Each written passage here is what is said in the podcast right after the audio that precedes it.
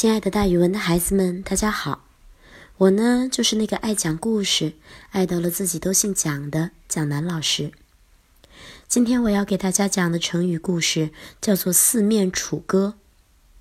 这个成语比喻陷入四面受敌、孤立无援的境地。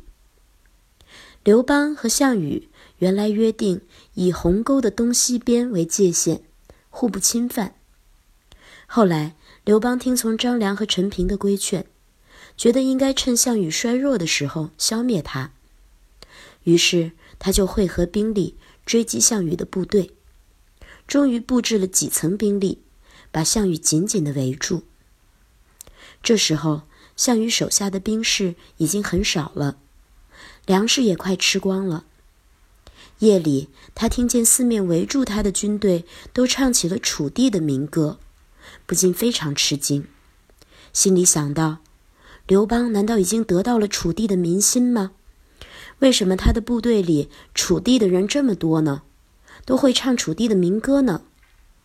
看来我已经快完蛋了。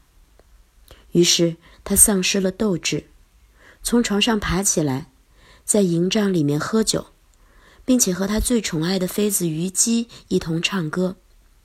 喝完唱完。他直掉眼泪，在一旁的人也都非常难过，都觉得抬不起头来，也不会再有希望了。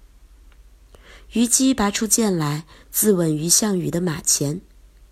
项羽英雄末路，带了仅剩的兵卒逃到乌江，最终自刎于江边。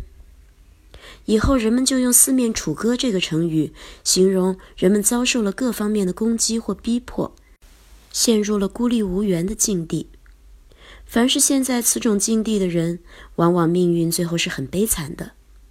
例如，某人经常与坏人为伍，不想生产，游手好闲，最后却被那些坏人逼迫的无以为生，而求助于别人的时候，别人又因为他平时行为太坏，不予同情，不予理睬。这样的人的境地就是四面楚歌了。所以，孩子们，这个成语是用来比喻四面受敌、孤立无援的。好了，今天的成语故事就给大家讲到这儿，咱们明天见哦。